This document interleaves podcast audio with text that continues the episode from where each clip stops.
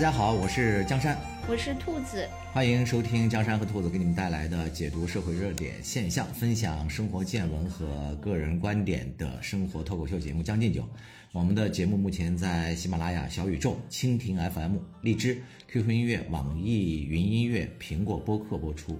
如果大家想和听友们进一步就各类热点现象啊深度交流，也对主播的话题有所建议的话，欢迎加我们的节目小助理的微信，互动微信是江山兔子的全拼，一定是全拼啊。呃，上周我们收到了大家的一些建议，建设性的批评啊，就说我们开始这段互动有点太长了。就不如直奔主题，所以这周呢，我们就节约时间，直奔主题，想跟大家聊一聊近期非常热的一个，已经持续了有十天了吧，关于东方甄选董宇辉小作文引发的一系列事件。好了，我开头开完了。哎，其实关于到底说不说这个话题，我跟江山其实都呃经历了好多轮的讨论。嗯，因为我们这个节目呢，其实以前说过很多热点话题，呃，但是呢，其实由于我们非常 非常冷了，所以其实说了也就说了，也无所谓。但是呢，好像我们就有一次大概谈到一个什么直播，然后就提到了一次董宇辉，而且那次也没有特别的批评他们，是吧？就大概就是说。呃，可能我们已经不是董宇辉的受众了，就是基于因 对，尤其是对我，嗯，因为呢，我认识江山，我觉得在这条路上呢，就是江山。我刚刚还挺感动的，我觉得兔子哇要把这个批评的矛头引向自己，没想到迅速的。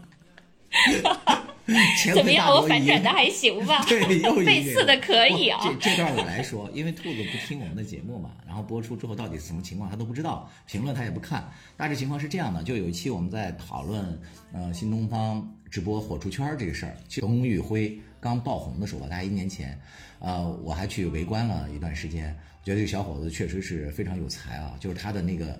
呃，观众缘也特别好，这点真的是没有办法，就让我和兔子，别说让我和兔子这种脚底板博客望尘莫及，就是那些很多大 V，我觉得都没法跟他比，这是天赋没办法的事儿。但是我们当时就提到了一个我们个人的观点，就是说，呃，只是董宇辉的那个小作文的那种文采呢，对兔子和我这个年纪的人就不大有吸引力了，因为当时他那小作文是非常出圈的嘛，文采非常好，就什么阿拉斯加鳕鱼啊，就是劝学篇嘛，就那些。呃，然后就这段话可能引起了一些他的粉丝的一些不适吧，然后就有那么大概十几个他的粉丝，就是所谓的野生丈母娘，就开始持续对我们进行围攻，呃，在我们节目下先是对我们进行对我们的流量进行了讽刺，就说，哎呀，就你们这种一期节目才四五十个点赞，全网粉丝不过两三万的人，还好意思嘲笑人家两三千万的人或怎么怎么样。就因为我们一开始就觉得很莫名其妙啊，就就我们首先是没有嘲笑，只是说了不欣赏，怎么会引起了这些人这么大的恶意呢？我们一开始是没有理论的，结果后来呢，就是我们也是我们的小助理就发现，这几个人不但在我们的节目平台留言批评我们，还把我们很多一些言论，就是以往的节目里的一些什么东西，也做了一些整理，好像要引起某些人来对我们进行网暴如何的。然后就吓得我们就赶紧把那些原来的那些节目的相关的这些评论们都删除了，呃，因为当时可能也有其他的粉丝看到了他们的这种留言，就特别的不善嘛，可能就点进去他们主页大概看了一下，然后这几个粉丝又把这些呃我们的粉丝去看他的主页的记录又截屏下来说，你看这几个可怜的主播每天变身十几个粉丝。来来看我们干嘛呀？这是要举报吗？呀，对，要巡逻还是干什么呀？对，就最后他们的这种行为，就是让我很下头。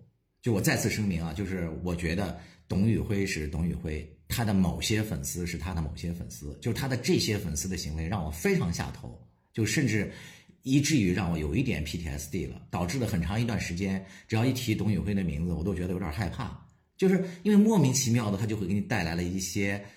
你想象不到的一些抨击，我觉得这个是很诡异。待会儿我们一会儿展开说这件事情。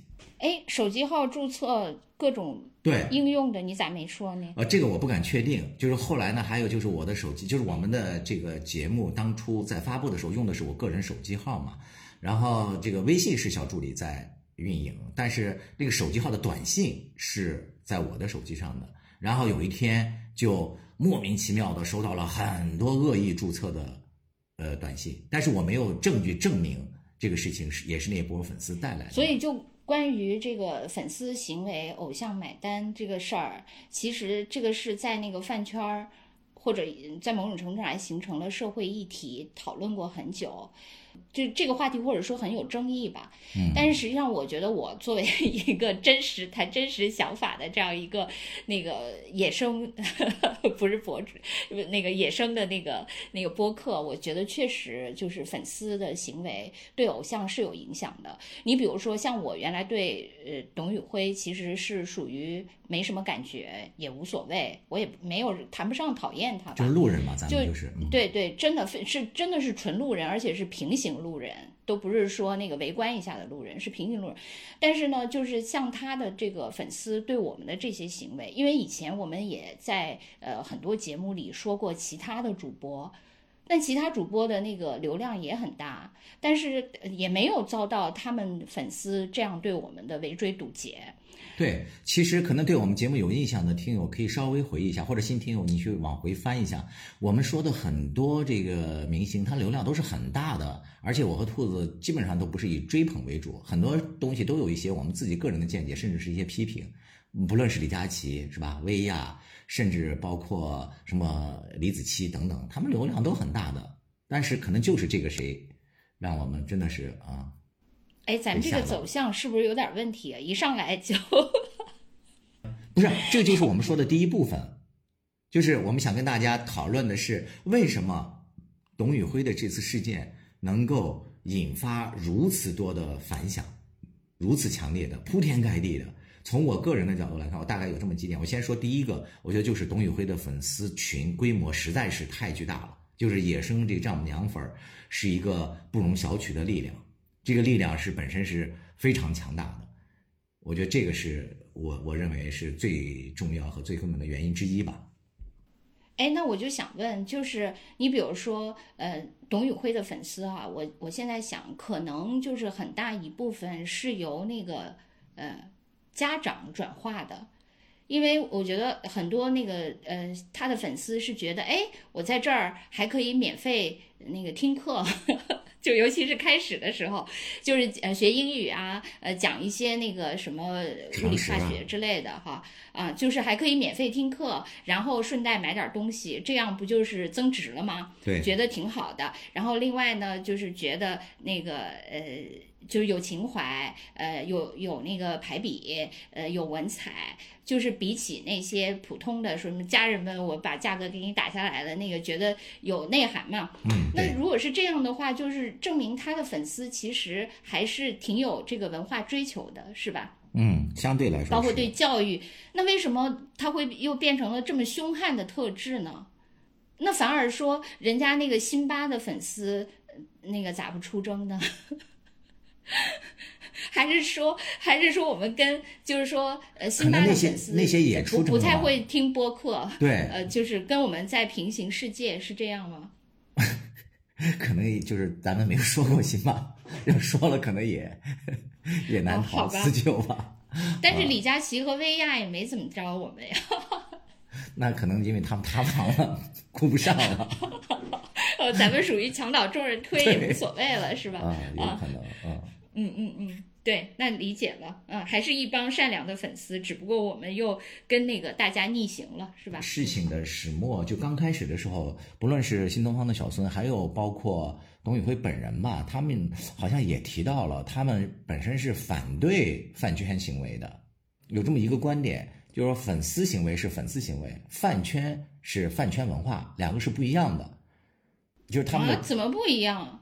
他们认为就是饭圈文化是粉丝行为的某一种扭曲，呃，饭圈肯定是粉丝，但是呢，粉丝未必是饭圈饭圈。哦，行吧，嗯，行，啊。那说实话，就是我们以我的观察，我觉得对这个说法我有一点存疑。我觉得懂得粉丝现在存在着这个饭圈化的危险。我有呃一个很好的一个朋友啊，他的一个创业的合作伙伴。也是致力于做呃自媒体，呃，他之前呢就发表了很多，就类似于像我和兔子这样的一些关于呃生活热点呀，还有一些个人的一些就是见闻吧，一直就没有什么流量。但是呢，后来他无意中发现，就有一次他表达了对董宇辉的欣赏之后，他的那个流量就迅速蹭蹭的往上涨，好像一下子就上了一个什么规模，他就一下子就尝到了这个甜头。以后呢，他的这个呃抖音里面就几乎全是对这个人的这种解读，他那种解读呢，就有点像，好像比如谁谁谁发发表了最高指示啊，就是我们要。怎么怎么样？呃，执行什么什么东西似的，就是这个领这个公司的最高领导人，那底下的员工呢就要开始，呃，写心得或如何如何。他每一个抖音都是这一类的，结果他在短短的半年左右时间，他的抖音就几十万粉丝了，就全是丈母娘粉粉就来了啊！那些人没有觉得他低红高黑吗？没有。每篇评论下面都说你说的太好了，说你真是什么什么深度了解，然后就是看了你的文章才知道啊，对，真是懂他，真是懂懂，就是就是这样嘛，就是他，但是这个人他真的是发自内心的这个热爱的啊，就是就是后来我又无意中呃听到另外一个人在讨论，然后这个粉丝呢就非常瞧不上前面这个，就是 A 粉吧，前面这个呃发抖音的这个是 A 粉，那 B 粉呢就非常瞧不上 A 粉。呃，觉得他这种爱不对，他就认为说你并不是真的爱懂，真的爱是完全不会顾及自己的任何利益的，就是一切都是为了懂好，这才是。哎，我觉得这种说法就挺存在问题的，就是为什么我们爱同样一个人，还要用统一的模式去爱呢？就不计得失，然后还有一种那种什么献祭的那种神圣感等等，我觉得大可不必。如果是普通的，我们喜欢一个人，欣赏一个人。那就是在日常行为，我们可以用各种各样的方式去爱他，对吧？我没有必要强求别人按照统一规划的方式一起喊着口号、打着灯牌，那才叫统一的。那这这不就是饭圈文化吗？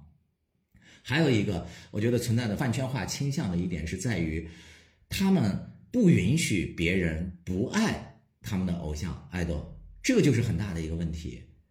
在我看来，我们粉一个什么人，其实真的是应该是就是各美其美嘛，我们不要。强迫别人一定要像你们一样去爱这样一个人，这个世界太多元了，经历又如此的不一样，我们为什么一定要和你一样必须去爱他？不爱他就是对他的不忠，就是对你的冒犯，甚至爱他也不行，还要按照你希望的方式去爱他，那这不是饭圈是什么呢？这不就是强迫别人去如何如何吗？这不就是无脑的行为吗？啊，当然我还要找补一句啊，我不是抨击董的粉丝，我是抨击这里面有饭圈化倾向的那一小撮人。我真的觉得这帮人他其实不是爱董宇辉，反而是黑黑了董宇辉的人。我相信董宇辉其实也是励志，如果知道这样的人，他是不希望这些人成为他的粉丝的。嗯，另外我确实觉得，就是粉丝他通过偶像，他确实是可以获得自己的一种满足感，就是比如说，呃，他去出征，如果他赢了。呃，他其实确实可以，就本身这个行为就可以获得那个满足感。当然说日常，比如说呃打榜啊，什么或者是自己的那个呃控评啊，还有那个粉丝，比如说呃偶像，比如说接了一个什么代言啊，呃呃包括什么上了热搜第几啊，等等等等，这些确确实实，我觉得在某种程度上是可以让每一个粉丝，就这个人的粉丝，都好像自己成功了一样，就是这种代餐。就是成功的代餐，我觉得他们就很多人确实很需要这个，可能生活中的那些不如意太多了，但是这种代餐对他来说是一个呃，就非常大的那个补偿。就是哥哥赢了，就是我赢了；哥哥成功了，就是我成功了。对对，所以很多人说他不理解，就是为什么这样？我我是理解的，就是哥哥赢了，就是我赢了。而且这种感觉很真实，并不是说特别特别虚，因为现在尤其我觉得在现在这个世界，就是线上线下其实已经完全那个一个一个不是这么单纯的那么一个世界了。就像你在那个游戏里升级打怪，你赢了，你你这一关你一直过不去，你终于过了的那种快乐，其实也是真实的快乐，并不是它就完全虚假的。所以这个是我我确实是可以理解的，但是这个问题就是在于，就是说本来我我也。觉得粉丝还好，就是他也算是各美其美，就真的是各美其美。原来就大家互相粉嘛，但是确实就是呃，就像微博等等这些平台，就是把人的那个心里的恶的欲望给挑逗了起来。就是他本来是一个正向的爱的欲望，结果他非得要给你挑动那个恨的欲望，就是一定要让你去跟对家去打架。他怎么打架？因为我建立了一个比拼机制，到底是你你在前面还是我在前面？我我控了你的屏还是你控了我的屏？他要建立这种争斗，就是搞了一个就是斗兽场，那大家就上去斗啊！你斗的话，必然要。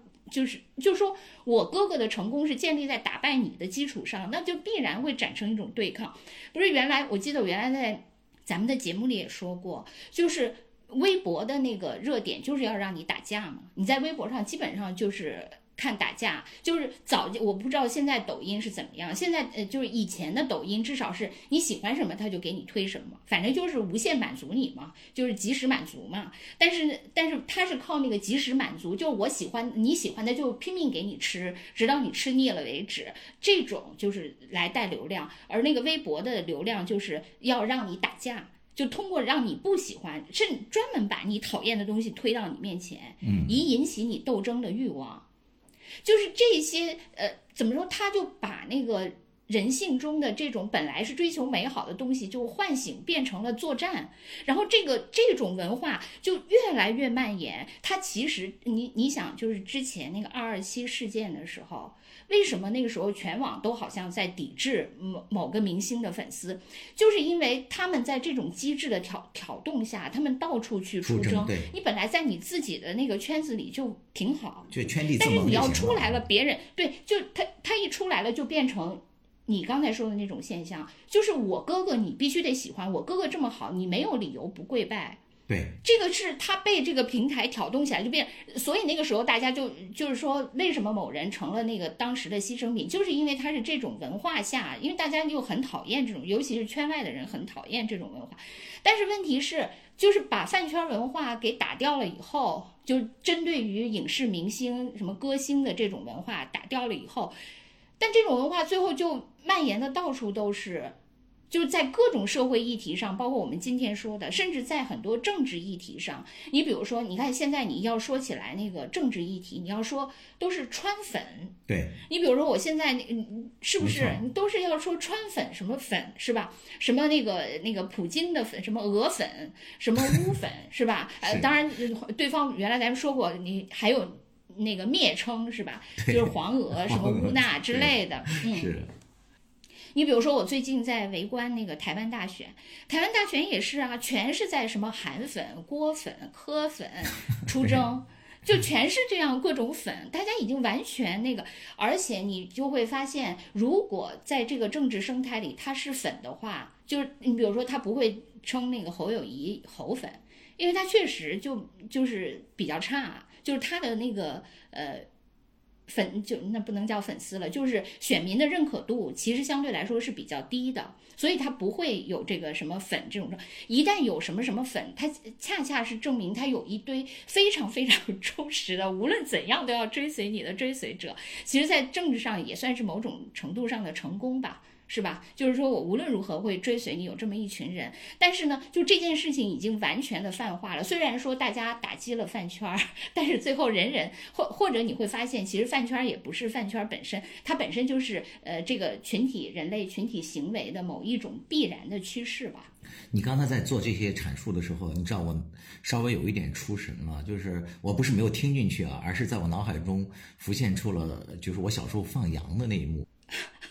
我们小时候就是因为小朋友喜欢一块玩嘛，就是经常把你家五六十羊，我我五六十只，我我家一百多只羊就放在一起混放。那最后回家之后就分不清了嘛，所以就各自就在羊身上刷粉刷漆。嗯嗯。我家的羊群是，我家的羊群是那个饭圈儿是粉圈儿啊，粉红的。他家是什么鲜红的，就靠这种来分。然后我就突然觉得，就是好多这些，就是有时候想想，他们已经无意识给自己刷上了漆之后，其实有时候经常是在盲目的跟着羊群跑来跑去，但是在跑的过程中，其实还自得其乐。其实从某个角度来讲，其实也挺可悲的。嗯，你看这次我不太喜欢，或者说我觉得有一点吊诡的事情是，就是他们认为他们自己不是饭圈嘛。你比如说那个董，因为各种原因嘛，就具体的，说实话，这里面就有点那个罗生门了，或者怎么样的具体的管理细节，咱们也不知道，没有办法就事实下判断，因为咱不了解事实嘛，就是导致的董宇辉，呃，不是就罢播了嘛？然后罢播了之后，那我觉得作为粉丝理智的行为，那是不是就应该我支持董宇辉就行了？我支持他的行为就是我静等他回来，我可以不再去直播间了。但是他们有一个很大的一个行为，就是迅速涌到竞争对手的直播间去买东西，然后在这个买的过程当中，还依然就是很兴高采烈，或者说怎么样，就有一种施压的快感吧。那这个行为，如果说你们真的忠实于董宇辉，那董宇辉的本质的意思是希望你们去对家买吗？他作为一个，毕竟还是那个东方甄选的员工，那你们是不是静等着他回来，而不是去助长竞争对手的商业利益，更加符合他的利益呢？所以他这些行为里面充斥了很多看似好像呃理直气壮，实际上这个逻辑都是各种悖论的一些行为。哦，好吧，因为那个网上我看，凡是挺董宇辉的，呃，凡是反对董宇辉的，下面基本都是骂。就整体而言的话呢，就是董宇辉的粉丝规模确实是惊人的。他这次不是宫斗结束了之后，他的粉丝量已经由一千多万，现在变成了两千多万了嘛？你看，在短短的一周左右，他就又收获了很多路人粉嘛，所以说他的这个规模巨大是引起这次这么多反响的一个主要的原因。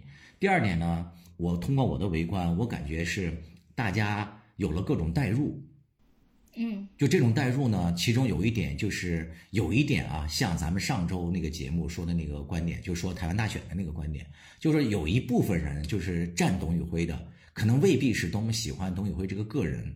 但是有很多呢，可能是更加的讨厌他们心目中的，呃，董宇辉的对立面，嗯，就是那个观点嘛。也许就是那个恨比爱更强烈、更持久，就是他们可能是为了打败，嗯，他们心目中的对立面，就比如说资本，或者说老板，或者是呃其他的他们心想呃想象中的一些暗黑势力，所以转而我就要挺他们的那个对方，挺重要。我觉得这也是一大波人。你比如说，我有有好几个朋友，他们在也在，我看他们发朋友圈也在说，呃，从打工人的心态嘛来讲，说什么资方太令人讨厌了，老板多多什么那个 PUA 多么可怕，或者怎么怎么样，有很多。当然，这这这一类朋友基本上是以年轻人居多。尤其是很多人就说嘛，零零后要整顿职场，我们不吃你们这个什么这一套玩法或者怎么，有很多。嗯，对，确实很多人都带入董宇辉，就是我也看，我也去围观了网上那个带入董宇辉的心路历程。其实我确实是挺不理解为什么会带入董宇辉的。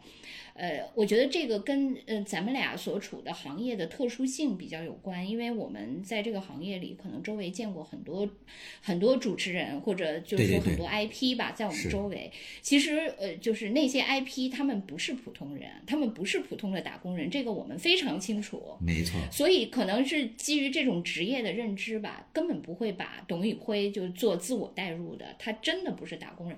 就一般有一定流量的那些前台的人。他根本跟那个 所有的就普通人完全没有什么关系。我觉得这个这个是如果对这个行稍微有点了解的，就应该有这个自觉的认知。但是呢，呃，董宇辉他可能又有一点不同。我看有有网上有人把他称成是直播界的王宝强嘛。就因为他长得那个样子很讨喜，就可能就会呃对，就会让他有一种亲亲民感，就会拉低了他是一个网红的这个这个形象，就觉得他好淳朴啊，就是他跟我一样，就是因为他长得就比较亲民吧，可能相对来说是这样，所以就会又会让人带入。呃，我看还有人下面写，就是说，呃，虽然我知道董宇辉是一个网红，我不是，但是呢，他和我一样，就是是属于平民的孩子奋斗的，我将来也会成为他的。就是说，他不，他当然认为现在的董宇辉是比他呃要要那个红很多，赚的也很多，但是他认为那就是我未来奋斗也会成为的样子。没错，所以他会有这样的呃对移情。对啊，对他会这样，因此他就会非常挺董宇辉。但是由于我们的那个职业给我们的这种鲜艳的教育，我们不可能会带入到董宇辉的。就是兔子说的可能还稍微有点抽抽象啊，就是我稍微翻译一下，就是为什么说我们在传媒界或者说在做这个互联网传播这个行业里和其他大家以为的那种打工不太一样。就是只是说具体的工种啊或工作的环节不太一样。就是像我们这边，比如说原来做传统电视台，一个主持人他的稿子很多都不是他写的，这是一个大家就觉得没什么，就是这样的一个事实，对吧？肯定是一个团队作业，呃，最后打造的一个主主播形象。那这个董宇辉他做的是互联网的直播，直播带货，可能这里面的它的含量呢，就他个人的智慧占得更高，甚至占百分之九十，甚至还要更高。这个一这个是我觉得是事实。但是就那个小编而言的话呢，他说那个稿子是他们团队作业，这个就是在我看来毫无违和感，完全也没有影响到就是董宇辉在我心目中的减分儿。我觉得这个很正常啊，所以我就都不太理解这个事情为什么会最后成为一个爆点。然后我仔细看了一下，说好像是粉丝们很不接受这一点，他们就认为。是这个小编背刺了这个董宇辉，哎，我就觉得很奇怪，他背刺他什么了？而且董宇辉自己不是也承认，而且是在小编背刺他之前，在很多次直播里他就已经说了，这个，呃，这个他的很多文案是团队创作的结果，最后导致了小编和他貌似成了一个对立面，这中间就是因为粉丝们不认，粉丝们就纷纷认为这个他们在拆。那个董宇辉的台，然后董宇辉当时呢，他可能就想开个玩笑，把这个事情就给过去就算了。他就说：“哎呀，这个事儿就那个小编在胡回复。”可能我还我还问了他的几我的那个董宇辉的几个粉丝啊，就我的朋友，我说：“那他说这个回胡回复是什么意思？是否定了吗？”他们那个说就是董宇辉是陕西人，这可能是他平时的方言，就老爱说胡什么胡咧咧胡说什么，这就是他的。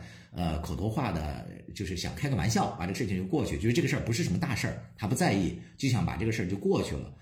但是那个小编可能不理解他这一点吧，小编就会觉得，那我们这些人的功劳又去了哪里呢？所以他很委屈，小编就又继续发了一篇，而且小编其实也不是怼董宇辉，他的那个语气，当时还是怼的很多饭圈饭圈化的那一类粉丝，就继续骂他的，乌烟瘴气的。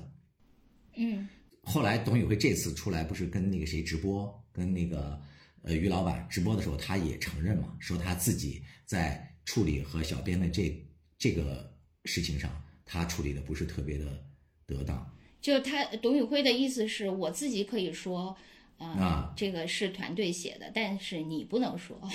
我想说的时候可以说，那你想说的时候不能说。应该不是这个意思吧？其实我当时也替董宇辉想了一下，就说如果我是董宇，而且我我斗胆啊，我我我什么东西啊，我还能。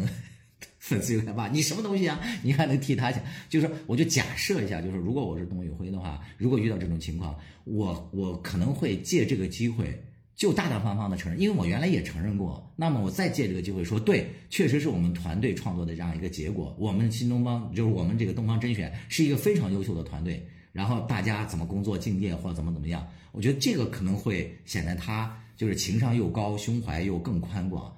处理这个事情可能就不会引发这么大的一个冲突。当然了，因为咱们也不是内部的人员，可能董宇辉当时也在某个情绪当中，他以往受了多少委屈，在被那个就是大家揣测的啊，这些管理层给他施了多大的压，或如何如何，他做了那么多的贡献，最后他的收益又是如何的低，他可能也做了很多牺牲，已经在他的能这个年龄能承受的范围内，可能也到了极限了。这些都是咱们不知道的这个事情，只是说我们站在一个。第三方完全客观的角度来看，是觉得这个事情原本可以有一个更好的解决方案的。我觉得那个，就大家平时经常嘲笑，也不是能说嘲笑吧，就是经常拿这个这句话这个梗来说，就是忠诚不绝对，就是绝对不忠诚，好像那个还不停的在在那个怎么样？其实你会发现这句话的适用面真的很广，尤其是在粉丝群里。就是你比如说，他就认为这个呃，就董宇辉的这个事儿，含董量就必须得是百分之百，对，百分之九十九都不行。就比如说，你说这个里面有团队创作的，有懂创作的，呃，有那个我们创作他改的，或者他创作我们改的，这不行。对，这就是很大的一个问题啊！就是所以这不就是忠诚不绝对，不是绝对忠诚，不是同一个道理吗？这是我最不喜欢的一个地方，就是我们喜欢一个什么人，你观点上你可以强调说，我非常喜欢这种审美，喜欢它是你一个主观感受，这是可以争论的，但是你不能争论事实。事实，董宇辉写了那个那个字，后来他们不是发出来了吗？就是那个那董宇辉直播的小作文精选，哇塞，那么多字！我先不说他的能力问题啊，我只是说他的精力和时间问题。一个人怎么可能有时间写出来那么多字呢？咱们是搞文字工作的，这是事实啊。关于事实有什么好争辩的呢？然后粉丝不同意，就非要。那这不就又饭圈化了吗？就哥哥高烧五十度了，还天天每每天练舞练呃二二二十五个小时的舞蹈，我觉得这个真的是这些粉丝，我觉得其实嗯，我觉得他们不是爱董宇辉，他们的爱真的是只会毁了。就是不知道呃，我我关于这个小编和这个的那个攻防，我看过网上好多个那个比喻，嗯，就比如说呃，听董宇辉的人就是说，呃，领导的那个演讲稿是秘书写的。那个，难道秘书还要还要站出来说这个稿子是我写的吗？还要要求署名是秘书的名吗？然后我跟我不是说下面攻防吗？因此下面反驳的人就说，你不是说董宇辉是打工人吗？怎么又带入领导了？然后那个还有人又开始说说那个那个张学友唱的歌，难道都是张学友那个做的吗？就反对的那个人，但是那个也不妨碍你崇拜张学友啊。就关于这个就著作权的问题，有好多好多那个网上各种比喻的攻防。那天还有一个朋友问我，他说：“哎，你们这个传媒圈，他就认为董宇辉直播和咱们那个电视台的什么主播是一个大行业嘛？”他说：“为什么那个小编怨气这么大呢？”我说：“可能这也是就是新经济下可能没有怎么。”得到解决的这个问题嘛，可能大家都是还在按照原有的那种社会分工，在做一个全新的工种。我说你比如说我们在电视台做直播，比如说我要做主播，但是底下的文案啊、什么策划呀是谁名字一个不落的。你别看最后的那个结尾可能没什么看，是吧？但是他是一定要有这个权利的。如果落了之后，其实这是我们圈里的一个。就是也不说谴责，就是已经约定好的一个规则，每个人必须署名。这对你如果做了编辑没有被署名，这对你是一个很大的一个不尊重。但是在网络直播里面是没有这个的，对吧？大家根本都不知道是谁，所以这些人他长久的已经被隐藏在后面了。而且我就带入小编去想的话，他每天看同样都是在公司里的那个打工人嘛，那他工资这么低，然后。呃，活儿有这么多，是吧？然后最后又其实我，嗯，对，其实我就想说，像比如说媒体，它后面的那些署名，就是署名的人，他未必是一定干活的，尤其是最后，没错，什么什么出品人、总监制什么那个未必担风险的，对，那些未必是真正干活的人哈，是，那个那个那个是 boss 嘛。呃，或者说，就像说最后署名是俞敏洪哈，那可能俞敏洪啊，当然俞敏洪算比较特例，因为他也经常出来直播，就是说他可能未必真的去参与了，但是也会署名嘛，那个就是他的所有 权的问题，包括刚才江山说的他承担了风险的问题。但是你你如果说那个前面你没他做了，你没给他署名，这个在电视台是不会的。虽然说你没做也会给署名，但你你做了也一定会给你署名的，这个是肯定的。我另外那个。就这个怎么说？对主持人的这种印象吧，就是新媒体和传统媒体可能确确实实就是不太一样。一个不太一样，就是大家会把传统媒体的那个印象带到新媒体。你比如说，我跟江山做这个节目，我记得江山还跟我说，他有一个朋友问说，我们俩每次做这个事先的稿子是怎么写的？对，我们俩就感到非常惊讶，因为我们俩从始至终都在胡说，根本只有一个大概的提纲。对。当然，这也是我们这个节目至今也比较差，就是的原因哈。不，我们节目一点都不差。我从我是一个现在越来越自信了，因为你越自卑，别人会越踩你。我们节目特别好。行。对，然后另外一方面呢，就是你确实是就是在新媒体这个行业，因为像我们，我跟江山，我们俩都那做这个节目，完全是目前还是属于就是自愿的公益性质，利益不足以让我们俩发生宫斗，肯定不是为了利益来干的。嗯，对，对，就不足以嘛，因为太小了，就不足以驱动。我想，也许也许那个临界点，比如说大概在一个亿或者十个亿，我们俩就翻脸了，有可能哈，就因为那个还还水位还远远没到。但是呢，可能像呃像东方甄选这种直播间，它的利益很多，然后呢，内部的那个分配就会落差非常非常大。是，如果说同一个成功的作品，这个人他名就是我们不是总说赢了面子、赢里子还要赢嘴，是吧？那如果按这个来说，那董宇辉就是三样都拿了，是吧？他赢了里子嘛，相对来说，至少跟小编相比，是吧？里子非常丰厚，面子不用说，嘴那都是他写的，他说的是吧？那这个小编他有啥呢？没错，他啥？他可能获得的那点微薄的收入，他肯定是没有名了，他也没有嘴，然后那个他最后就剩一点点里子，但那里子只是一个毛。嗯，对。所以，但是可能那个李子都是他那个呃，就熬了好几个好几夜在那儿缝制的，那他可能某种不平衡。就还有人还有一种阴谋论，说是那个呃小孙指使的，甚至是小孙在屏幕后面敲敲的。不管怎么样，我觉得就是说，是不是小孙敲的这个完全没有。办法去验证，对，就是我们姑且说，呃，就是小编是小孙指使的，假装说是这样。但是小编他之所以能持续的在那儿输出，跟网友在那儿 battle，那肯定是因为小编自己心里也很不满。如果只是领导指使的，他不会有这么持久的来为自己辩解的这个动力。嗯，他肯定还是因为他自己心里相对来说不是很平衡。而且，这种平不平衡，一个是收入的悬殊造成的，还有就是被那个粉丝不停的网暴造成。呃，大家不是有各种代入嘛？有些人就认为说，董宇辉是老百姓的孩子，他代表了我们全村的希望，是逆袭的孩子，什么什么的，就有这样的一种想法嘛？我觉得这个想法我可以理解，就是让他实现我们没有机会实现的梦想。但是如果按照这个逻辑去往下想的话，那这个小编。难道不是更像老百姓的孩子吗？更多的老百姓的孩子不都是现在还是挣扎在没有机会出头改面，然后改命？董宇辉其实我认为他是老百姓当中逆袭的孩子，他确实这个机会泼天的富贵砸向了他。如果我们粉一个人，我觉得喜欢一个人这没什么，但是如果要强行再要非要上什么价值。然后要给自己找一个至高无上的理由，让自己这种粉还要再披上一些道德的一些那种外衣，或者是如何如何，我觉得大可不必。喜欢就是喜欢，不要再给自己找太多的让自己心里头怎么啊安定的这样的一个因素了。真的要按照这个逻逻辑去想的话，大量的千千万万的在那个格子间里打工的、写程序的、呃做文案的、这些做销售的，然后啊卖房子的，然后在冬天的街头送外卖的。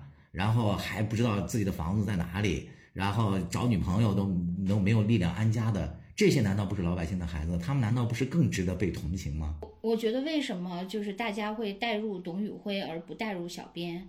我理解这个，嗯，就第一个就是说，因为呃带入董宇辉就是跟呃东方甄选或者小孙，就是说这样的话，那个呃叫什么好人坏人正反派就比较势均力敌。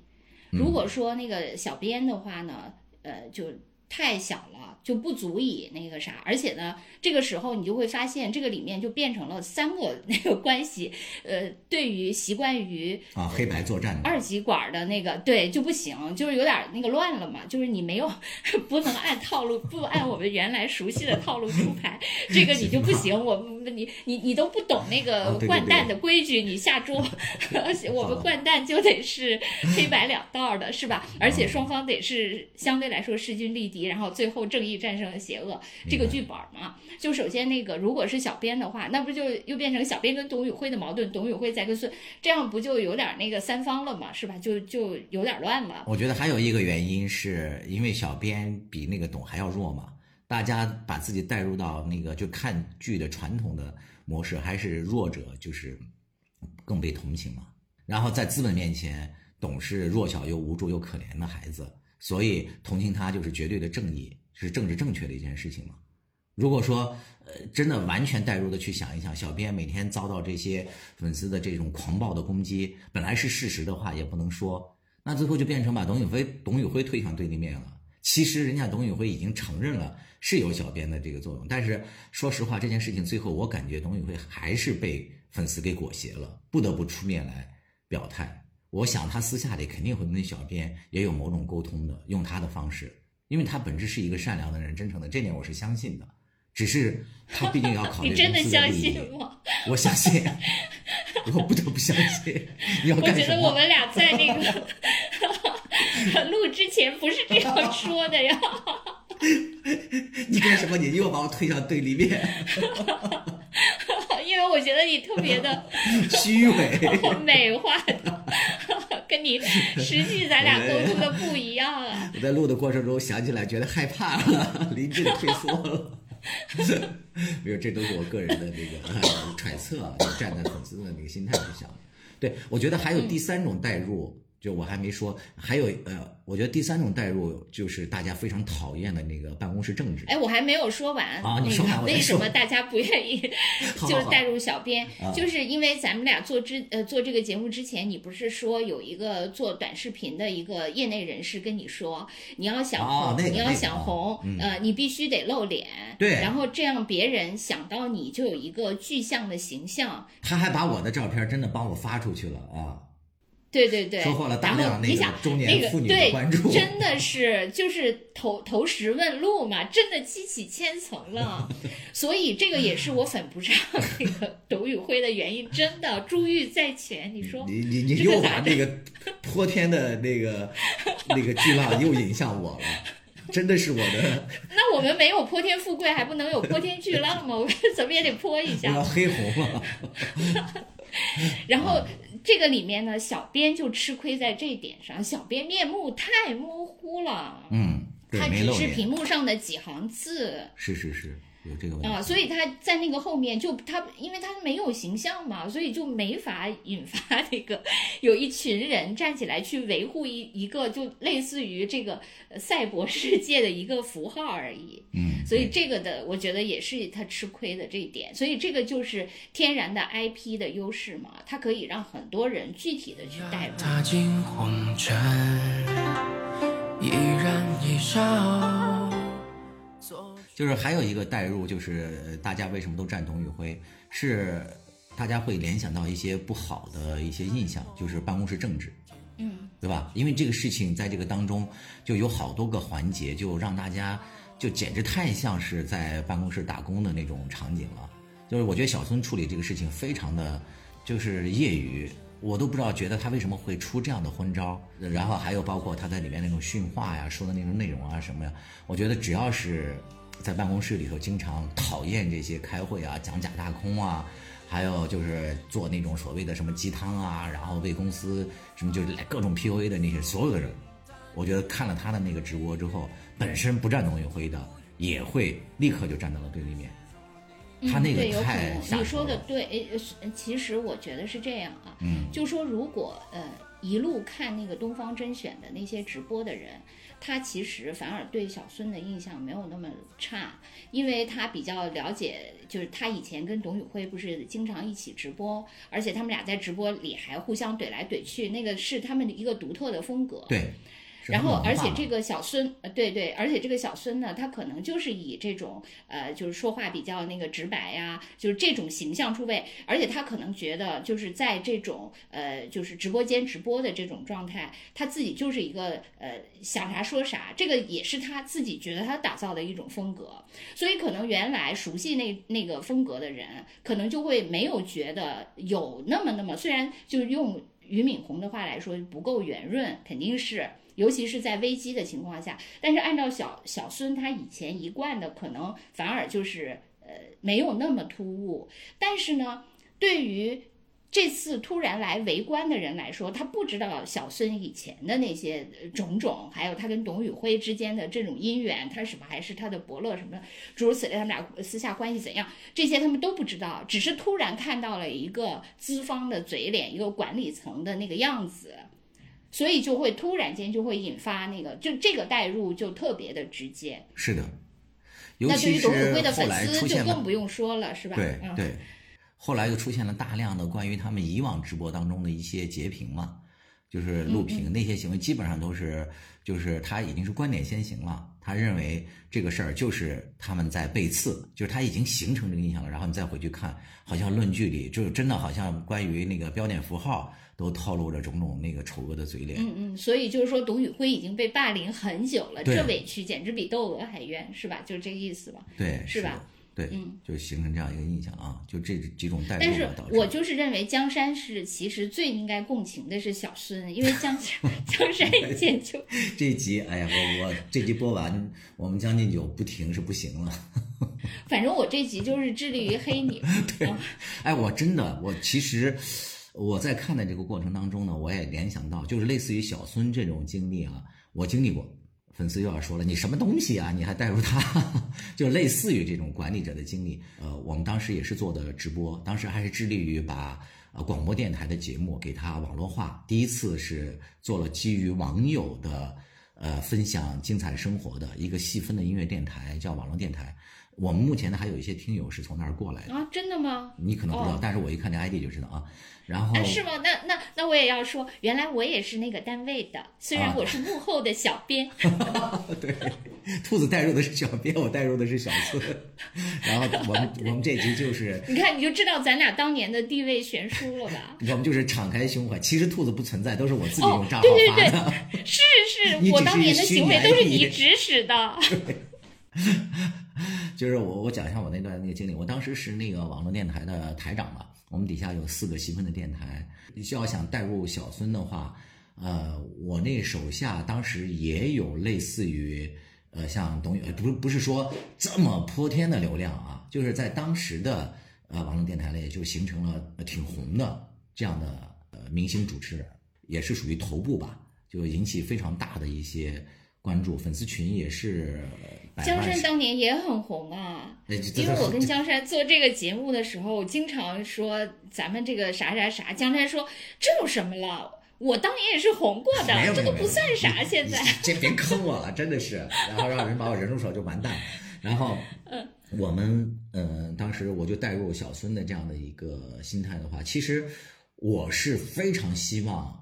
他们手下的就是我手下的这些人出业绩的，他们出了业绩，我才好交差啊，我才好完成整个总台给我的任务，我才能继续升官发财啊，对吧？这是我的直观诉求。而且还有我和小孙比较像的一点是，当时我也在做那个主持人，当然是时间有允许的情况下，所以我俩这个扮演的角色是非常相似的，这个我是可以带入他的那种感受的。呃，但是我就在揣测小孙为什么做这次婚招呢？是因为从我们从外围看，看到是这个明星主持人受到了委屈，但是从内部看，这个小孙他要平衡各种利益。你比如说，其他的主持人对这个他的这种不满，是不是这个更优的时段都给了他？他的钱为什么要比别人多很多很多？啊，当然这个可以用市场行为去解释啊。这但是你在内部来讲的话，那个董目前。他的整个的占股好像还是在员工的资源池里分股份的。那小孙在内部作为一个管理者、一个统筹资源的一个人，还要面对来自各方的压力的人，他要想找一个好的平衡点去处理这些问题，是挺难的。尤其是在公司从开始的结构设置的时候，他就不是按照这种网红型的这种 IP 流量巨大的这样的嗯模式来设计的。那好多矛盾最后可能就堆积到他那边去了。我就设想，有可能他们那个，我看到很多，比如说分析去董宇辉化，这是他们的一个原始动机嘛？我相信肯定有这样的一个动机，但是如何去去，这是很讲究技巧。你比如说像罗永浩，他们也去罗永浩化了，但是他们去的就非常的丝滑。呃，销量也在节节上升，然后关系也都处理得非常好啊。就是因为我现在完全小孙上身的话，我就在想，有没有可能我作为一个防御的角色来讲，就是小编突然发现了这样一个东西或者怎么样的话，我觉得其实我为了平缓小编的情绪的话，因为他说的是事实啊，就是稿件是我们写的或怎么怎么样的话，就站在我的角度来讲，我觉得我作为一个管理者，我觉得小编发了这个没什么，但是我可能会去呃提醒一下，就是以后类似的人少回复或怎么怎么样。但是，懂得反响这么强大，就突然这么强烈，突然就罢播了，这个事情，说实话，对啊，这个不就是我问你的那个问题吗？我就是问你那个问题，就是说，好像网上就是总是拿呃你，你这个角色摔手机给大家开会，作为一个好像这个事件的引爆点。但问题是在你摔手机给网友开会之前，董就罢播了呀。罢播了，对。对他罢播的原因，并不是因为你摔手机，你给网友开会，而是因为小编的那个胡回复的问题呀。就是我的意思，就是就是说小编对完全带入到小孙的话，就是他的压力和怎么样？我觉得他也不是网友他们说的，就是这么丑陋，面目丑陋，然后呃心态这么的阴暗或者怎么怎么样。就是他如果是一个呃一个管理者，他面临的那个压力。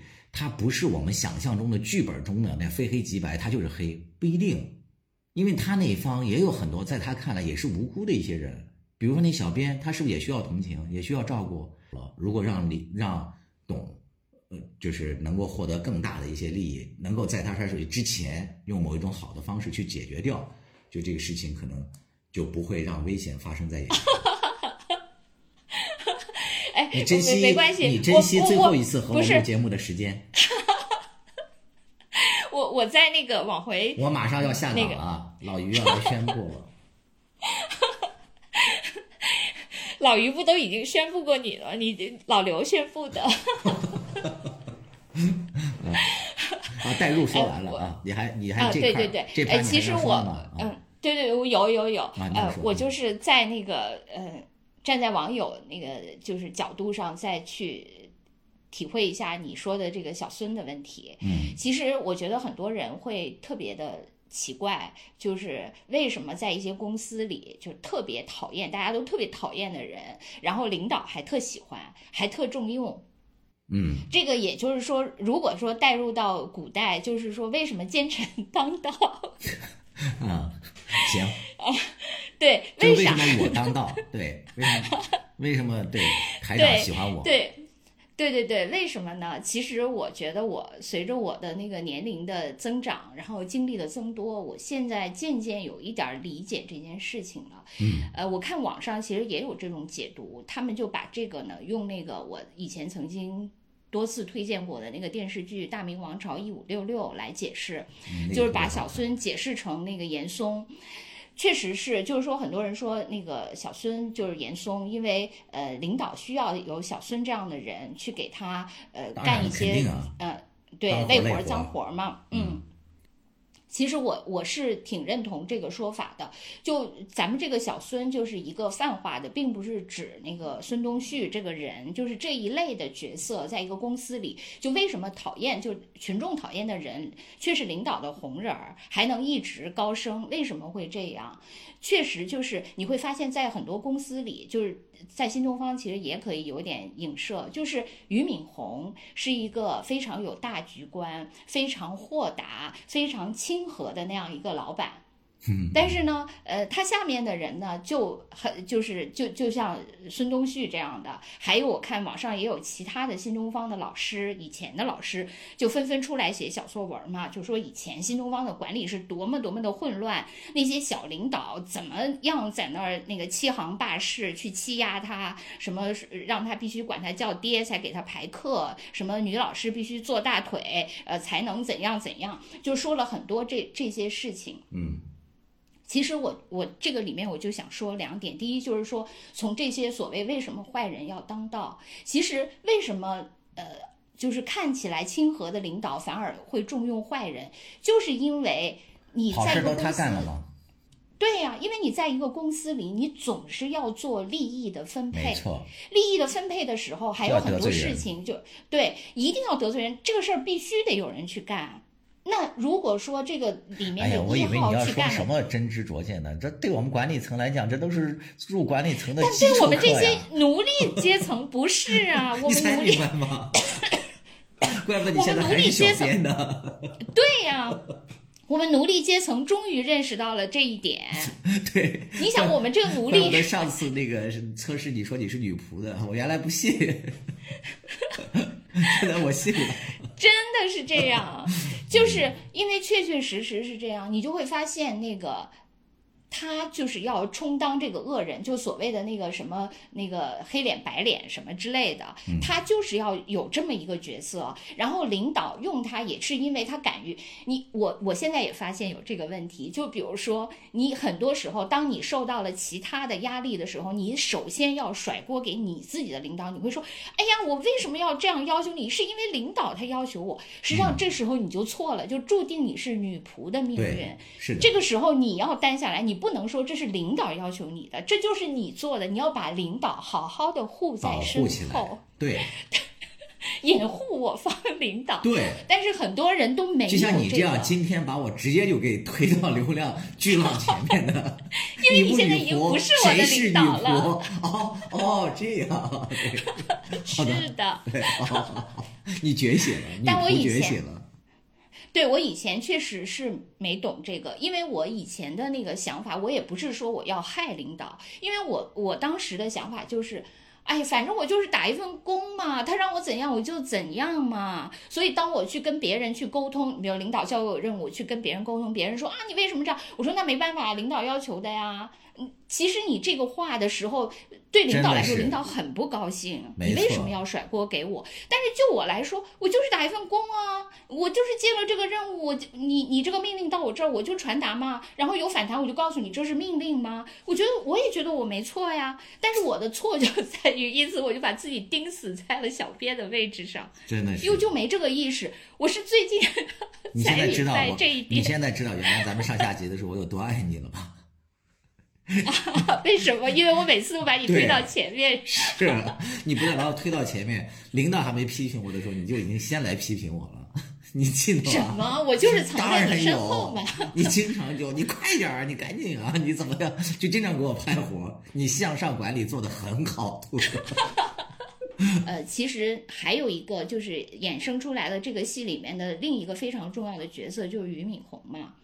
就是我看对俞敏洪的那个呃看法呢，也基本是肯定的居多，就否定的居少。天哪，我觉得肯定的其实这件事情上，如果说让我坚决的站一个很反对的角色啊，就是很不很讨厌或者是很，我觉得就是他。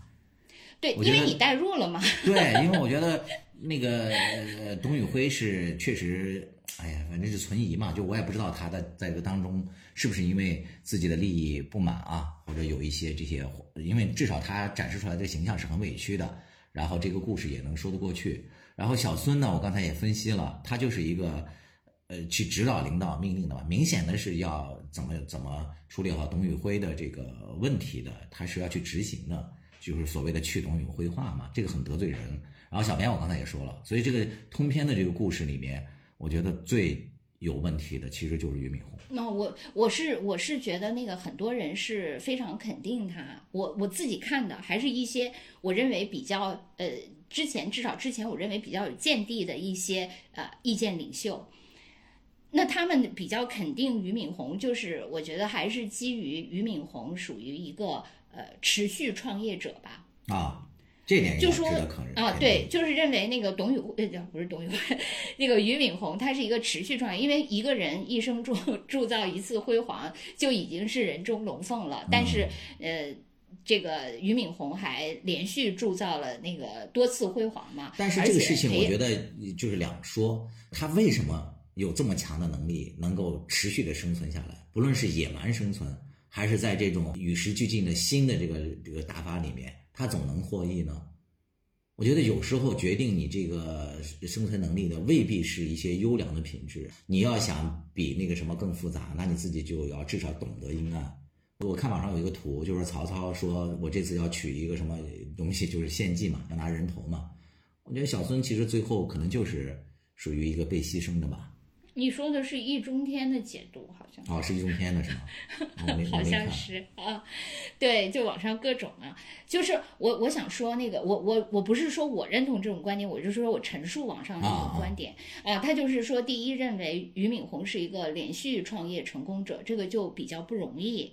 啊，确实是我我这点我也承认，不管是什么原因吧，嗯，从结果论，然后另外呢，就是认为他在那个呃新东方，呃，因为那个教培政策调整的时候，就一下那个他不是等于还对对，是一个负责的企业家，就是认为主要是对他肯定是集中在这两点，因此呢，就认为他就对他的那个还挺肯定的。但是呢，我就想说，就是说，呃，第一，我看我我看到刚才那个跟你说过，就网上其实有很多小作文，就说新东方的那个管理其实特别混乱，尤其是那个中层的管理者，就是各种那个呃欺行霸市，就是那是那个欺凌这些老师什么的。这个我觉得那个有一个原因，当然也是因为他管理的都是一堆明星，就像在那个比如说媒体里，其实主持人是最难管的，确实是因为主持人他自己。呃，不是像我们 普通小编一样，就完成任务就行。他不是，他的那个就是 ego 是很强的，所以是很难管理的。他也比较容易跟那个管理者发生冲突。这个江山最了解了，因为他自己集主人 和管理者于一身，所以他非常知道这个里面的难处。呃，但是另外一方面呢，你确实你你会发现，一个公司它是什么样，一定是管理者的放大。就是或者说这个东这个公司的所有者企业文化就是最高领导人的文化。对呀，所以他为什么会这样？就是他自己始终是一个好像呃，就是闲云野鹤，呃呃，也非常有有趣，然后好像那个也没，就是他给他自己打造的这个人设。因为他之所以能，就还是刚才说的那个理论，他之所以能让自己置于这样一个相对来说好像比较置身事外的角色，是因为他把中层 管理者投入到了这个这个大染缸里面去。所以他自己 就可以跳出这个染缸了，但是这个公司的真实样子是啥呢？就是这样的，就是里面有很多很多的问题。当然，你说公司大到一定程度都有问题，但是都有问题，它有什么样的问题？确实是这个管理者他自身的特质的一个放大嘛？对，其实你说到这句话，我就想起来我之前看的有一个人的评论，不是这件事情啊，就很久了。我觉得一下子就对我有一种那个醍醐灌顶的感受，就是原来我在，呃，做公司的一些管理工作的时候，我始终觉得，哎呀，领导考虑问题是不是应该更加的透彻？就是咱们不是讨论过规划嘛？就是关于规划啊什么这些事情是更为坚定，呃，更有原则的。后来我在执行的过程中，我发现其实很多是不是的，就感觉领导出尔反尔啊，或者说有一些为一些。呃，个人的利益就打破原则，这种事比比皆是，甚至往往是最不讲规则的人，反而最后获得了最大的利益。就很多东西都让我非常的困惑，我都不知道。一度我不是跟你说过吗？包括我那阵产生重度抑郁的时候，我就觉得我原来相信的一些东西都破灭了，我不知道该相信什么了。比如说自我努力，比如勤奋这些东西，这些有没有价值？我当时一度就很怀疑这些东西。那天我看到了一句话。有有一个人就也是类似于写他的这个奋斗史嘛，他就说其实这个世界是一个巨大的草台班子。我觉得那句话让我醍醐灌顶。我们看到一些成功的一些人的什么一些或者一些企业的时候，我们往往会放大他身上成功的一些要素，比如说这个人很勤奋，这个人很什么什么很什么。其实我们见得多了，随着年岁大了，你会发现成功这件事情。跟那些有没有关系？也有关系，但那些不是最关键的。我觉得最关键的是什么？我觉得就是运气。现在在我看来，我真的是这样看的，就是那些优秀或怎么样那些人太多了，自律，甚至是高尚，甚至太多了。但是最后他很多成功，真的是非常非常偶然的一些因素才决定的。哎，我能，但是这些人又把这些放大了啊！你说。我能继续插科打诨吗？我觉得像你能。早早明白要把领导掩护在身后 这么深刻的道理的人，还会这么简单的相信什么理想啊、什么努力啊、勤奋啊 这些通用词汇吗？你都能呃深谙这样的厚黑的道理，而，像我这种人活了几十岁，我其实是刚才是那个嘲讽你的，其实我自己也没有明白。你忘了我那时候不是在开会的时候还把领导说错字当场讥笑吗？你记得吗？领导说：“哎，你那个最没有明白的那个是字肘。”我说：“领导是撤肘，你记得吗？”你最没明白的那个就是对，你就没有明白啊？是是，就是啊，对吧？你就没类似这样太多了，对呀。我刚才是在嘲笑你，其实我更不明白了这些事情。我真的觉得，就是大家好像觉得像这样伟大的公司，它里面应该多么的什么那个呃规则意识或什么什么，我觉得根本不是。我觉得反而是越这种公司里面越充满了各种不讲道德的、强烈的这种什么森林法则呀，这些弱者生存争夺的更加利益，它比那小公司只会斗争的更加惨烈、更加阴暗，一定是这样的。绝对不是反正反正总而言之吧，我确实明白了，就是你作为一个上面有领导、下面有团队的人，你要做一个，至少你对领导来说，你要做一个那个防火墙，就是缓冲带。如果下面有什么压力、有什么拳头要先打在你身上，你先要挺着胸胸膛去那个挨上这一拳，而不是说你闪了，这拳就打到领导身上。就是这是你带入到自己的这种想象嘛？我其实还是带入到那句话，就好多人说，呃，评论里头高赞的一个回话，就说看似我们好像在那个支持董宇辉，实际上是我们想支持那个在职场当中什么心怀天真梦想，要为世界什么谋什么美好的这个孩子，好多人都是这种留言嘛。其实我的看法是，我觉得董可能未必像大家想象的这么弱小无助。如果真的是这样的人，我觉得他可能也未必能走到这么远。就在那种大的公司里面的竞争，或者说怎么样能生存能走到这一步，绝非我们想象的那么简单的事情。如如果我那个带入到那个懂的那个角色里面，我想想的是，因为我看网上有很多人说说，实际上“去懂化”这个词最早是董宇辉的粉丝在反复提及的。就他们总会说说，你看他们又在去董化了，所以他们才要求，就比如说什么每一个小作文必须带上董董宇辉，必须带这个，就要强调你不能去董化。就是他们反复的说，你看这个公司在去董化，他们反复的这种说法，其实可能在董宇辉的心目中就埋下了这个种子。他就会想，哎，是不是公司在去我的话？感觉好像隐约中觉得董宇辉很多行为真的不是他个人。如果说董宇辉真的是一个，呃，非常像大家希望的那样单纯、善良、简单，希望公司发展好的这样的一个一个人，他处理这个问题的方式有很多种，可以不要这样，不要这样激化的。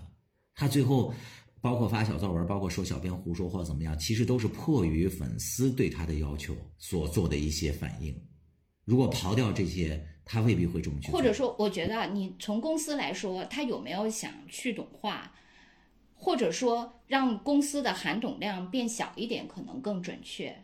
因为如果把一个公司的那个整个前途命运都压在一个人身上，就且不说这个董宇辉对公司是不是忠诚，就是他忠诚，他百分之百忠诚，那他本人万一有一个什么风险呢？对公司的发展绝对是对不利的。所以像老于他们这样这样已经成功过一次又成功过失败的，他这点问题他能看不明白吗？他不可能说简单的去懂化，他顶，我觉得你那个词说的很好，就是他要含董量可能适当的降低，这是有可能的。他可能会扶持更多的其他的是吧？让别人也都起来降低风险。但是但是他的粉丝那个不会这么想啊，他的粉丝就会说：“那我是含董量必须百分之百，我才能接受啊，是吧？你怎能怎可能说还要那个嗯，就是含董量要变小，这是我不能接受的。我觉得这个东西就是暗示给董宇辉，董宇辉也不是说被粉，就说你比如说你的那个嗯团队整天跟你说，哎呀，他们可能在针对你哎。他们可能有点想排挤你，哎，你开始不信，听多了以后，你可能真的就信了。是，而且可能你看了某种行为以后，你还说，你看我的团队的人提醒的对，他们果然就是怎样怎样。我，我觉得这个怀疑的种子在他心里就种下了呀。对，有可能啊。你觉得你会这样吗？就像你，你，你也有主持人，因为你可以同时变身成董宇辉和小孙嘛，你都有嘛。你说会不会？当然会。你比如说，像像原来在原来公司里，假如说我经常跟你说，我说你当然会啊，我后来从那里辞职，不就是被我的粉丝裹挟的吗？你想起来了吗？对呀，所以你还不能，只不过你不粉头，只不过呢，只不过你对你所能手下能动用的力量的操纵，比人家董宇辉差远了。对，不是一个量，你是我什么东西啊？拿我跟他比。因为，因为咱脑容量有限嘛，咱们只能用咱们的小小沙盘 去演绎一下人家的宏大叙事嘛，对不对？否则咱们理解不了咱们这个鸡脑子。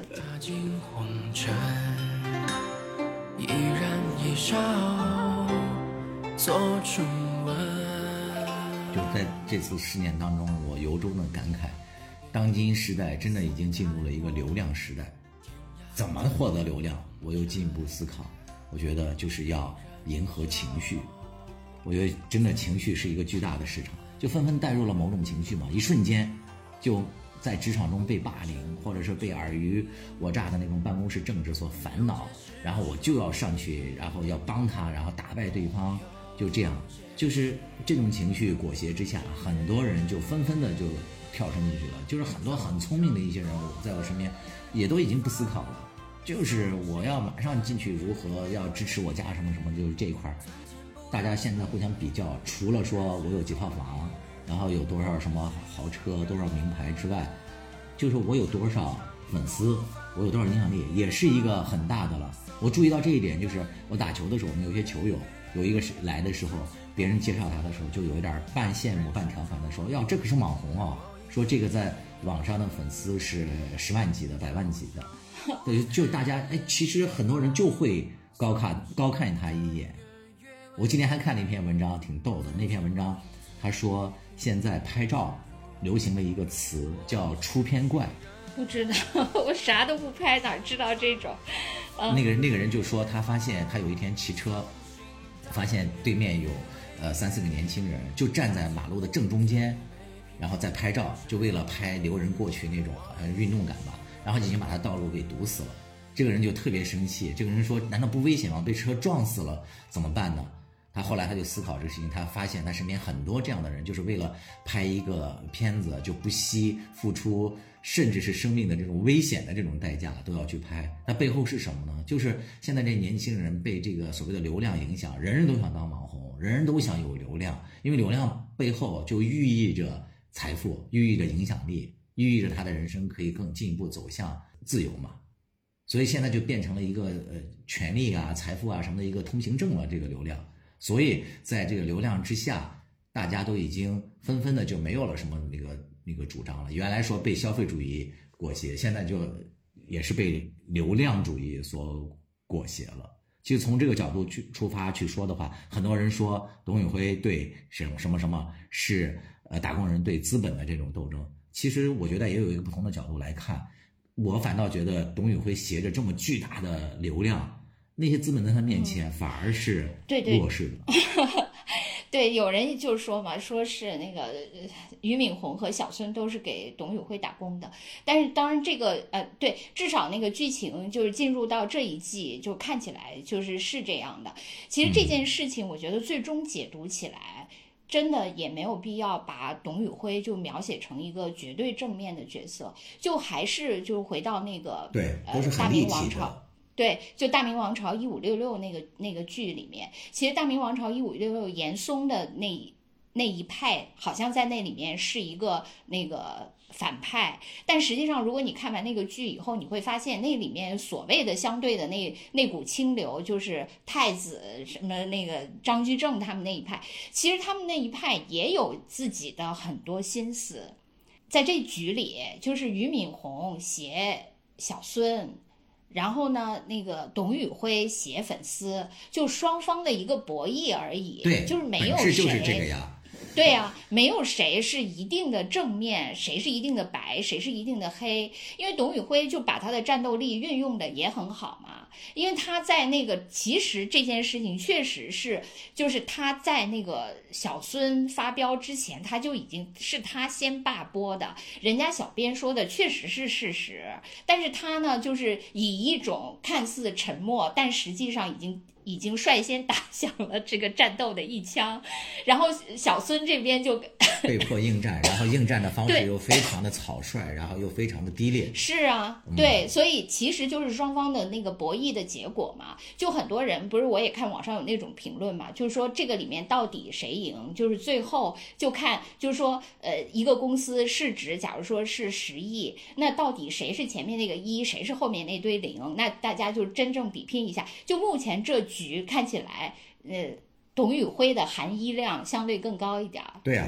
应该但是未来全胜吧？就目前来看，但是未来就也还不一定嘛。就是这个戏可能呃还没有到那个终章，远远远是吧？到终章啊，对，还没有到嘛。就是其实就就还是那个，我觉得跟那个饭圈文化那个也是有点相似的呃地方，就在于你当然一味可以说粉丝怎么样怎样脑残，但是在这里面也有平台方的操作。平台方也助长了这个，两边其实最后就大家都是在这个同样的这锅粥里，然后互相呃借力打力，搞来搞去，也不是就是一方的怎么怎么样，是吧？就是是一个嗯，对，是一个非常复杂的局。这两天我正在看一个呃德剧，就是叫《我们的父辈》。就他这个我们的父辈是讲那个五个呃好朋友，然后他们在二战里面的命运，就有人在前方，有人在后方，有人是犹太人，有的人是德军。哎，你最近为什么看了这么多德剧啊？你给我推荐的那个。那个巴比伦柏林我还没看完呢，你就又 领先一步了。因为我们的父辈是巴比伦柏林的那个男主角演的，好吧？对，是他演的另外一部剧。然后呢，那个里面呢，就是他弟弟，就是这个男主角演的是哥哥嘛，他弟弟就五个人里，其中两个是一对兄弟，他弟弟就是本来是一个那个就是特别厌战的人。就他，比如说他跟他哥，他哥哥是一个挺骁勇善战的一个小队长吧，假如说是，然后他跟着他哥哥去前线，他就是各种那个掉队拖尾巴，然后所有的事情他都特别不积极，他哥就特别愁嘛，因为他弟弟在他的团队里，他弟弟又是一个落后分子，他也不不知道怎么，然后面对其他的那些兄弟们，他都。不好意思嘛，然后他弟弟就特别厌战，然后在厌战厌到一定程度的时候，有一天就他看了太多的死亡，太多的黑暗之后，他有一天突然就黑化了。就我的意思就是他有那么一个临界点，就是他那么一个极端的人，他马上就黑化了，就也不是马上，就隔了一段时间就到达了他那个点。所以我就说我们到底什么时候可以黑化？对我们黑化点到底在哪？粉丝十万的时候，现在黑化 没有人知道。不是我跟你说，你要不黑化，永远达不到十万。哎，对，你知道吗？我在做这个之前呢，就是我想那个大概有一个提纲，因为怕又被人骂，说咱们不准备不看电影就瞎喷，所以我就还大概那个写了几个字。然后这一趴里头，我就本来就说的就是这个论点，就这就是一个很诡异的一个事情，就是你为了获得流量，你就必须得黑化，然后不黑化呢，你就没有流量。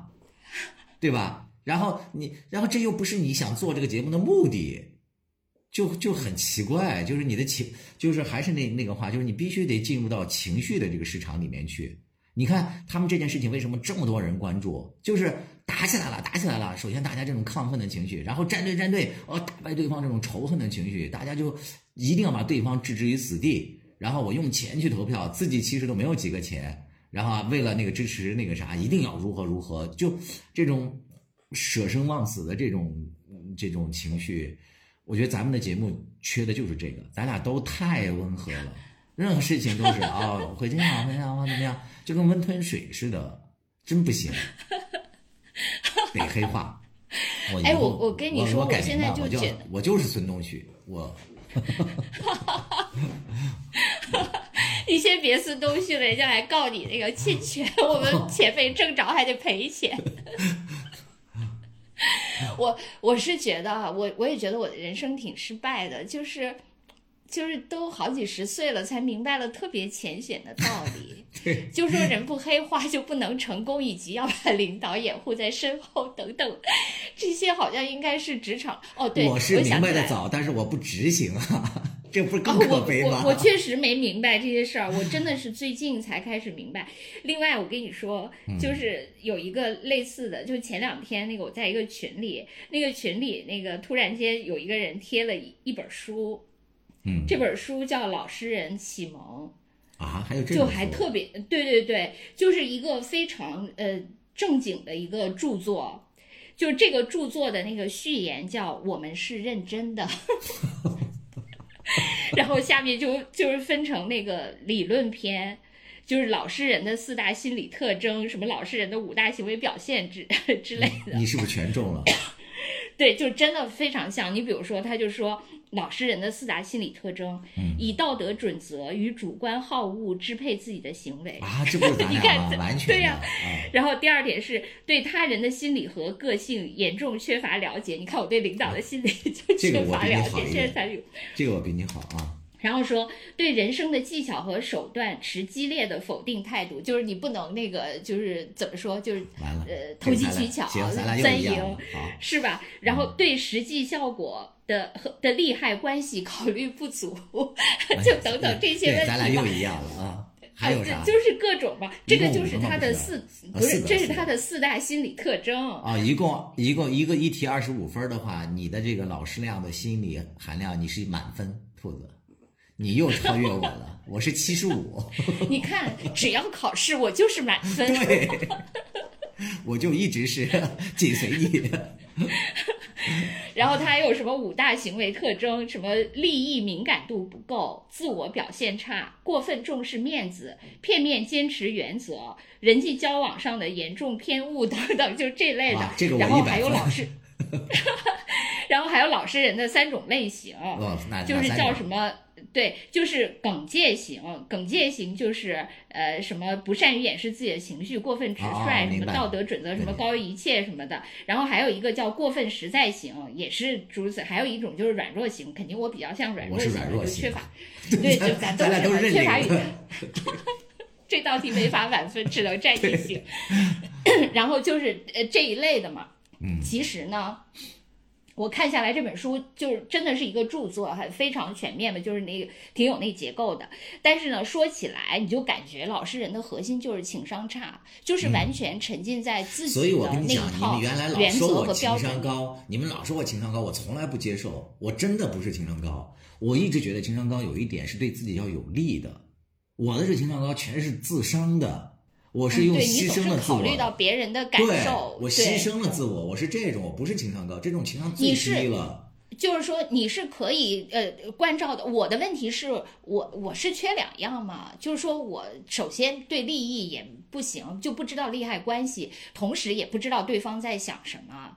你是光知道对方在想什么，但是利害关系的这个尺子，对，又又那个总是在那抖动，就有点问题。煽煽情一小段啊，就是。有一天，就是我在跟一个朋友剖析我自己的一些心路历程的时候，以及为什么中年这么困顿，然后我当时突然脑海中就想出了，就是麦兜他妈妈说麦兜的那段话，然后他妈妈说他说他不是傻，他只是太过善良。我一瞬间就泪奔了，我觉得自己好委屈啊。嗯，就是不论是呃情感关系里面，就太容易相信对方了。啊，亲情就更不用说了，然后包括单位当中，就包括我最后是吧，也有很多也是被别人裹挟着如何如何的，就就真的那句话特别特别的委屈，然后以至于我回来之后想了好久好久，然后才释然了，然后现在也不是释然了，我就想我又黑化了。你不是释然了，你是自然了。自然，对对对，自然了。我是，你看这期节目不就是我自然式的吗？我觉得这期节目播出了之后，你看何止是我的手机号被炸，你也你也悬了，你还不想爆照，由不得你了。对，其实我们原来特别担心的就是呃。有两点嘛，一个是觉得会被人家人肉嘛，然后第二就是会被人家举报嘛，然后江山就跟我说，哎，举报就举报吧，反正我们全网就两万粉，无所谓，另起个号。是的，来吧。对我我也觉得是，然后你知道就是说这个这个老实人启蒙这个事儿，然后在这个群里，然后我们其中有一个群友就说。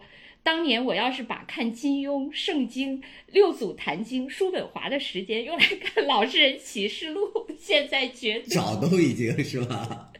早都已经董宇辉了，不是俞敏洪了。然后那个我们那个群里的老领导说：“你就是把那些都用来看《老实人启示录》，你现在绝对还是个老实人。”我觉得一般人真的确实是很难，因为这个就是我原来就上次我记得我有一次在群里呃，在那个节目里说过，说呃，我们就吃亏在自尊心太强。我看还有人在那个评论里呃 diss 我们说，呃，这个人居然连那个什么自尊心这种事情，一个人不自尊还要怎样，还怎么还把我 diss 一番。我心想，我吃了这么多亏，终于认识到了这一点浅显的道理，你只是还没有启蒙啊，孩子。真的，确实是你说说，咱们不都是因为这个吃了很多亏吗？我觉得我原来你是原来有一个镜子，能清晰的照见别人是怎么想的，我连这个镜子都没有。但是你的问题就是，你照见了以后，你就沉浸在对方，你无法还坚持自己的那那把尺子嘛？对吧？你的问题就是在于这儿。对，我是我两样工具都没有，你有一样工具，你都不知道你在哪儿，我是谁，我在哪儿，对方是谁。不知道，真的，但是其实就是原来我说的那个嘛，就是以前万事不求人嘛，嗯，我就觉得我靠着我自己个人奋斗，对。对，认真，我就是那个你让我干啥我就干啥，对，老师交给我的作业我好好写了，领导交给我的任务我也去完成了，那我就这样，我也不求什么，所以我就我就想我要镜子要尺子干嘛？我才不要那个背着那么多破破烂烂呢，当时就想这些。但是现在就是随着 很多你被被迫被生活那个压榨，你就想，哎呀，不行，有的时候真的就变成了一种刚需，你就只好去拾起这些曾经，或者说你也不是实际被你那个鄙视，是你以前都无视它，你都不知道还有这些工具，你不得不捡起来，会发现，哎呀，还有这个东西，对，很有用，真的，这个都不是什么最早原来教育我们的那些什么呃。那那些职场的东西，这个老师 启蒙就启蒙的太晚了，可能而且对很多就是你没有实战经验的人，启蒙了也是白。还有一个就就简单而言的话，就是你做就跟刚才我说的那个观点，就这是一个流量时代嘛。你作为老实人，就意味着你获不得流量。谁会关注一个老实巴交的、没有任何的一个爆点的人？你看现在。什么审美啊、审丑啊、猎奇啊，你只要奇特，就是奇特就意味着是对老师的一个一个反面嘛、反差嘛。我要不老实是吧，我才有流量。就讲到那个我为什么那那人家董宇辉的那个丈母娘说了，我们董宇辉就是老实。对，这个怎么怎么破这个题呢？我想董宇辉，董宇辉就是老实。你觉得他是真老师吗？他的这个题太好破了，因为他只是老师的人设而已。不是我说的，兔子说的。哎，你为什么不把 那个也也是把我藏在身后，就证明你还是我的领导了？我现在不是了。现在喜欢你的粉粉丝呃，不是喜欢你的人比喜欢我的人多多了。我也嫉妒了，我也小孙了。我觉得这个事情可能真的不是大家所能所看到的那样，就非常简单，像一个宫斗剧一样，黑白分明，然后剧情紧凑，然后就用宫斗剧的方式来解读，然后你可以斩钉截铁的去站队。我是觉得这里面非常复杂，每个人展现出来的是一方面，背后是怎么所思所想，然后包括这个剧的走向都很难用宫斗剧的这种方式去解读。就是我不觉得他就按照剧情就能够解析，这是第一个。然后第二个就是，我觉得还是要回归，就是就这件事情来讲，我觉得还是要回归这个事情的本质。就观点大家可以讨论，但是抛开事实不谈，大家都在说这件事，还是不能抛开的。那这个事实的本质，最后那小编说的这个小作文到底是不是那个团队创作的呢？这个不是很简单的一件事情吗？为什么会让它成为一个爆点呢？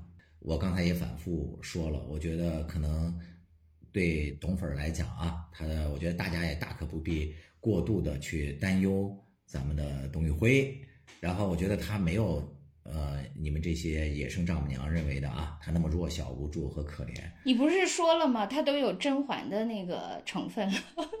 其实如果真的要从那个宫斗剧来看的话，我觉得他还蛮像甄嬛的。一开始他确实是就是冰清玉洁嘛，然后也与世无争，但无奈他实在天赋太惊人了，就是长得就是婉婉泪清嘛，一下子就被。粉丝们喜欢上了，对吧？觉得他就是什么方面都好，所以其实人家董宇辉一开始可能也志不在此吧，也不愿意。他不是老说嘛，他就只想什么呃有口面条吃就行了。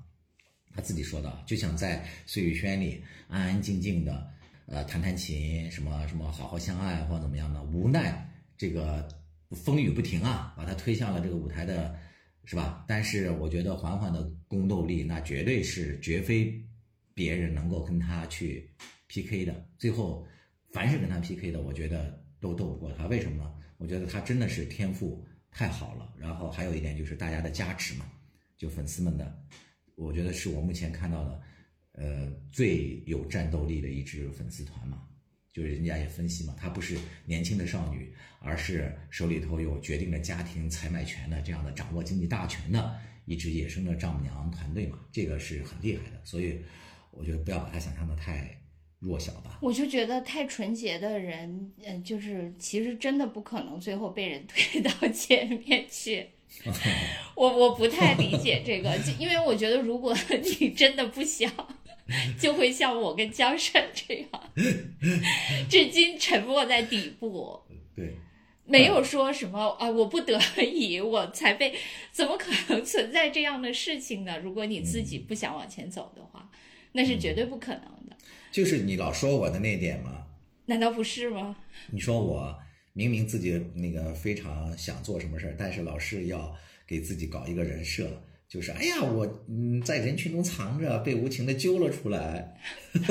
你是不是老这么说我？我是陪我同学去考电影学院，我一点都不想红。导演非要真的，我我确实特别不喜欢这种，因为这个可能就是人设和讲故事的。你还要把我推成这种，真的。我拿我拿你是开玩笑，好不行，黑化了。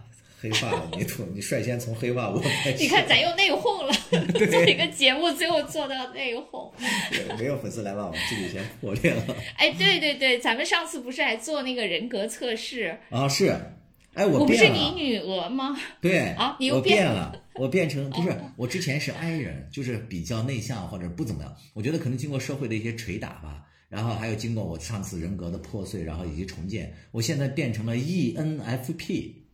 哦，我我就是我是外向的了，现在变成还有一个就是耽于幻想，从不实施，执行力不行，变成这种了啊。对我我也觉得，我觉得这个对你来说是比较准的，对吧？我真的改变了，对我也觉得你比较准，因为我是眼看着你的变化的。我觉得在可能当时在工作的时候，你可能过分的压抑自己吧，或者说那个承担责任嘛，因此就是要怎样要怎样。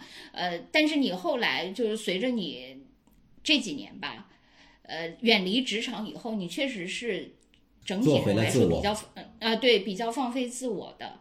然后那个我我不是跟你的那个啥，对，那个对吧？我各取你们两点，T P，是吧？对，逻辑学家。对，和我的那个和我的那个绯闻的啊爱人，他是 I S T J 呃 T 勾，然后我和这个绯闻爱人合起来生了兔子，因为兔子分别跟我们两个人对。我说，从此兔子就是我们两个的女儿，收养。我觉得我，我我原来我原来是嗯现在的你可能，但是我随着我现在因为啊，对你变成原来的我，我变成对对对，长大后你就成了我。因为我现在就是真的身身处职场嘛，然后被那个生活和呃社会压迫，就渐渐明白了一些道理嘛。就终于长成了 你的女儿，反正我就我确实觉得这个世界，呃，确实活到老学到老嘛。嗯，就看很多，就是，嗯，你说这些社会事件，我觉得很多人对董宇辉这件事情，很多人是，呃，一方面有一一群人是入戏特别深的，然后还有一方面有一堆人是完全不能理解的，说这事儿有啥好讨论的？对。这么点儿，就是这么点儿，就是简直都。其实我也有这个心路历程，就是最开始这件事情出来的时候，我记得我还问江山，我说这到底是啥事儿啊？我说我怎么看了半天都没有 get 到这件事情到底是，我都不是说 get get 到争议点的问题，我连 get 到这件事儿到底是个啥事儿我都没 get 到。我说这是啥事儿啊？好像感觉都无事发生那样，怎么就反反复复在很久很久我才呃明白，原来它是应和了现在的一种社会情绪。而且这种情绪真的就是互联网确实是一个回音壁的效应，它就会就是百倍千倍的放大这种情绪，然后最后裹挟着很多人进去。我挺不能理解的，就是很多人还最后就是由那个路人变成了粉。对。然后去投票，去买去买东西，去支持他，去站队。所以在这个程度上，就是所有的那些网红 IP，它本身它自己确实只是一个情绪的投射器。嗯，就说他的粉丝，比如说翻倍了，那只能证明这个社会上的这个情绪的含量。经过这件事情，至少表现出来的也是翻倍，只是投射了一个这个，并没有说他本人就怎样。我觉得就就。芳搜寻但愿月未雨赚钱不用催泪瓶人生如逆旅我已失去人